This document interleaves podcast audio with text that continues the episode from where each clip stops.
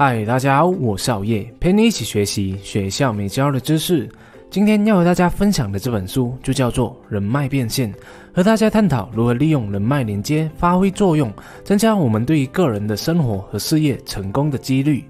但在还没有开始之前，想要告诉大家一个好消息。那就是好业刚刚在喜马拉雅的 Podcast 平台上架了哦，希望大家可以去到那边 follow 一下，在那边你可以用听的方式吸收好业的内容，让你在何时何刻通勤、运动或是开车的时候都可以用听的方式学习新的知识。那 follow 了以后，我们再回到来今天的说书分享吧。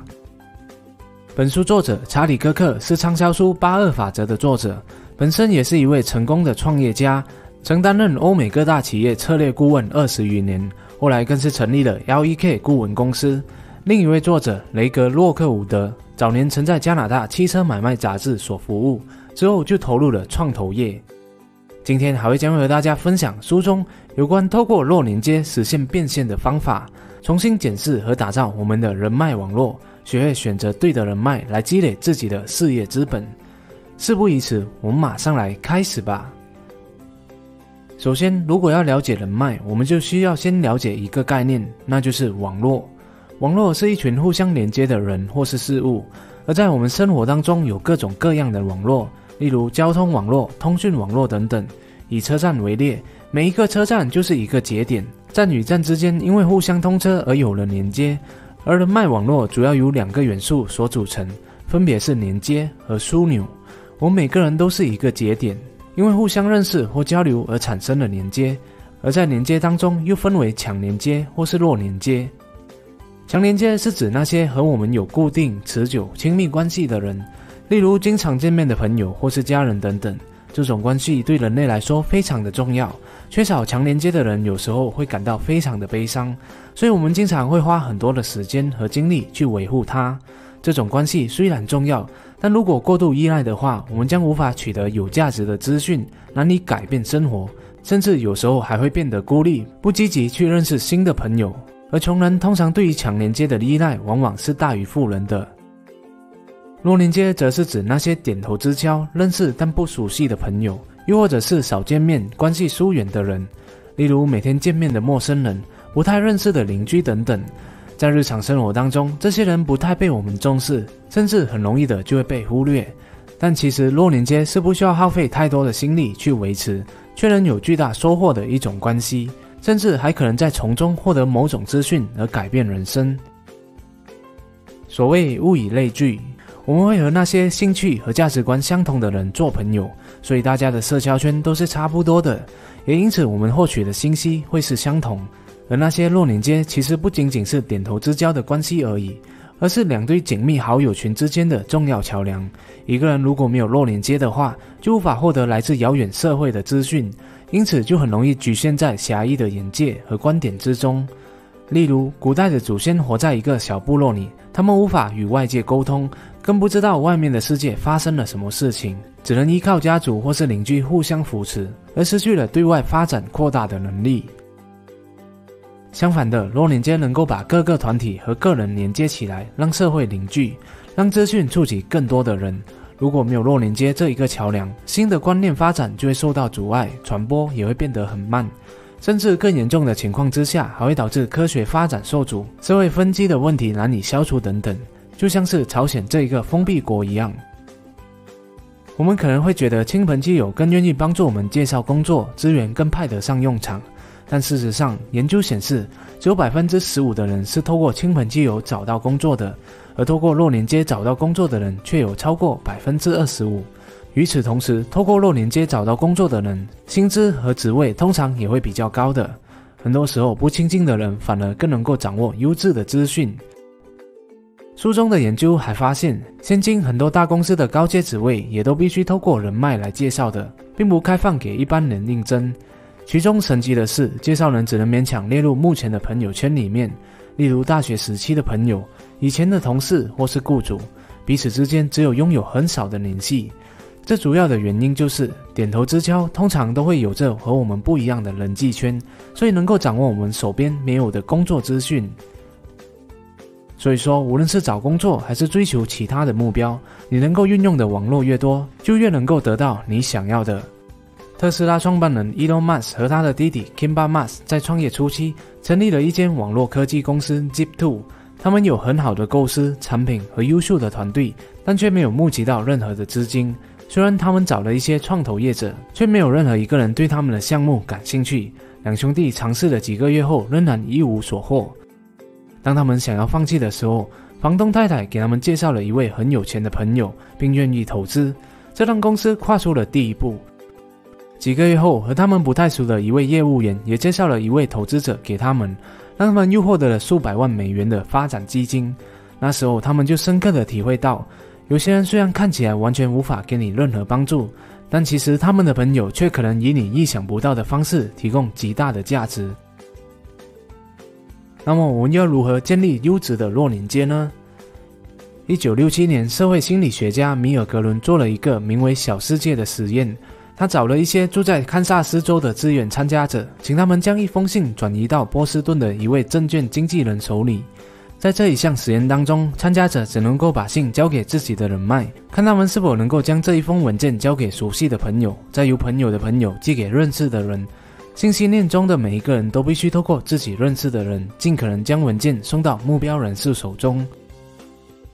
最后送到证券经纪人手中的六十四份文件里面，有将近一半是透过三个追踪管道所达成的，分别是当地的一位服饰零售商、公司里的一位同事。和一位不太熟悉的同行业务员，其中十六份文件都是透过当地服饰零售商所传达的。当那位证券经纪人发现卖衣服的竟然是他最重要的社会连接时，惊讶的不得了。一个小小的店员竟然有如此的社会重要性。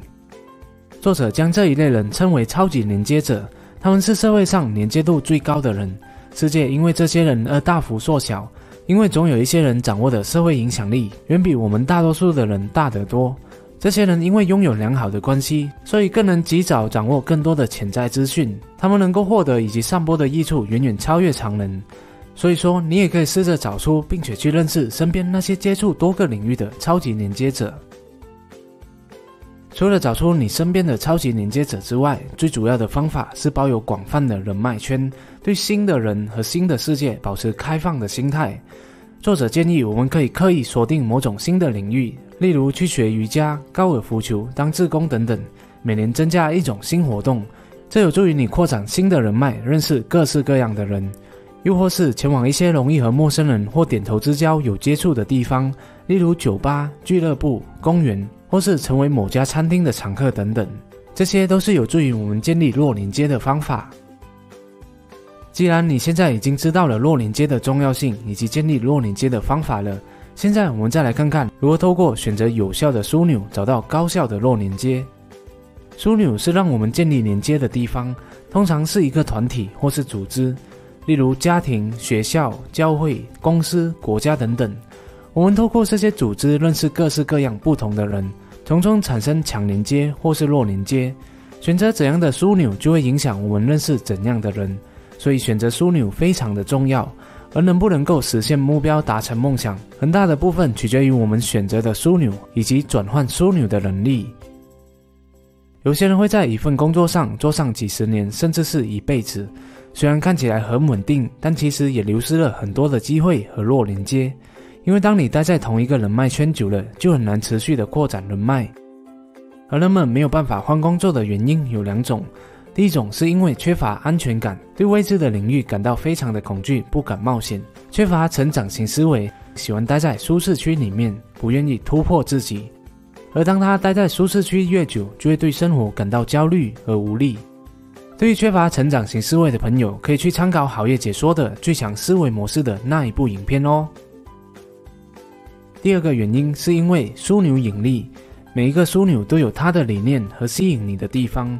在商界里面，枢纽除了原本的引力，往往还会加上财务的操纵，就像是提供优渥的津贴或是福利、选择权、红利等等，让我们花很多年的时间在不快乐或是不能发挥最大潜能的地方工作。你有可能会因为丧失了很好的人脉和机会，牺牲你的时间、判断、良知和探索外在世界的自由。但是枢纽的引力没有绝对的好与坏，因为每一个人的需求都不同，我们必须用自身的需求来判断某一个枢纽到底是不是适合自己的。大多数时候，我们都会待在各种不同的枢纽里面，但却很少会去谨慎思考自己所参与在的枢纽是不是真的适合自己的。这时候，你就可以问问自己，目前所参与的是一个怎么样的枢纽？你在里面能够提供什么样的贡献？从中又可以获得些什么？枢纽的选择会影响我们的人生。一个人是否能够发挥所长，或是感到幸福，某种程度上取决于这些枢纽。这其中就包括了它的品质是否与我们的愿望相符，我们在里面担任的角色等等。那如果你想要转换枢纽，也未必需要转换组织，因为一个组织里面同时也是存在着很多个枢纽的。例如学校里面就有非常多的社团，有喜欢音乐的、喜欢文学的、喜欢科学的等等。公司里面的同事也是一个枢纽，厂商也是一个枢纽，再往外扩展，客户也是属于你身边的一个枢纽。这时候，你就可以同时参与多个枢纽，并且寻找出属于自己的那一个。例如，在身心灵方面能够产生归属感，保持和组织相同的价值观与梦想，选择一个个人特质能够得到提升而不被压制的枢纽。事实上，财富的来源并不是来自于组织，而是人脉。这中间并不一定涉及金钱的交易，而是交换各种免费的帮助。一个人如果拥有广泛多元的弱连接，就能够将优质的资讯和见解，透过合作的方式转化为有用的东西。我们可以扩展自己的人际网络，善用弱连接，让工作变得更有趣，更由自己主导，同时也提升自己的价值。你或许还是在别人的公司上班，但可以依照自己创造的独特网络，拥有属于自己独特而有价值的弱连接，让雇主更清楚地看到你的价值。无论是在工作上、休闲时，或是扮演公民的角色，过去的我们主要是透过组织来做连接的网络，例如在公司、在工会、夏令营、俱乐部等等。但现在我们的连接方式越来越透过个人的活动、网络上的沟通、未经过计划的自然碰面、个人的人脉与点头之交的偶遇、朋友的朋友等等。每当有人不依赖现有的机构而主动追求某种生活，或是形成自己的非正式团体时，社会就变得更多变、更开放、自由以及富有生命力了。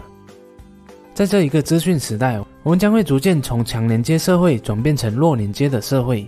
所以，就请你每隔几年都为自己选择一个新的枢纽来探索，将自己推向新的一个世界吧。其中将会给你带来各种意想不到的收获。最后，看完了这一个影片之后，我想要大家针对以下几个问题进行深度的思考。然后留言把你的答案给写下来。第一道问题：你目前的人脉网络主要是由强连接还是弱连接所组成的？第二道问题：写下三位身边你认为有可能是超级连接者，或是与多个领域有连接的人是谁？第三道问题：写下你目前参加的五个枢纽，并注明是什么类型的。第四道问题。以上五个枢纽的引力是什么？他们的理念和你的目标是否又是一致的？第五道问题：你打算接下来参加什么样的枢纽来建立弱连接呢？好了，今天的影片就讲到这里了，希望可以给你带来启发。谢谢大家的观赏。如果你喜欢好业的影片的话，就请你订阅好业的频道、点赞和分享，启发更多的人。如果不喜欢的话，那我再想想看怎样吧。哦，对了，也别忘了点击下方的小铃铛，以在影片更新时第一时间获取通知哦。我们下一集再见。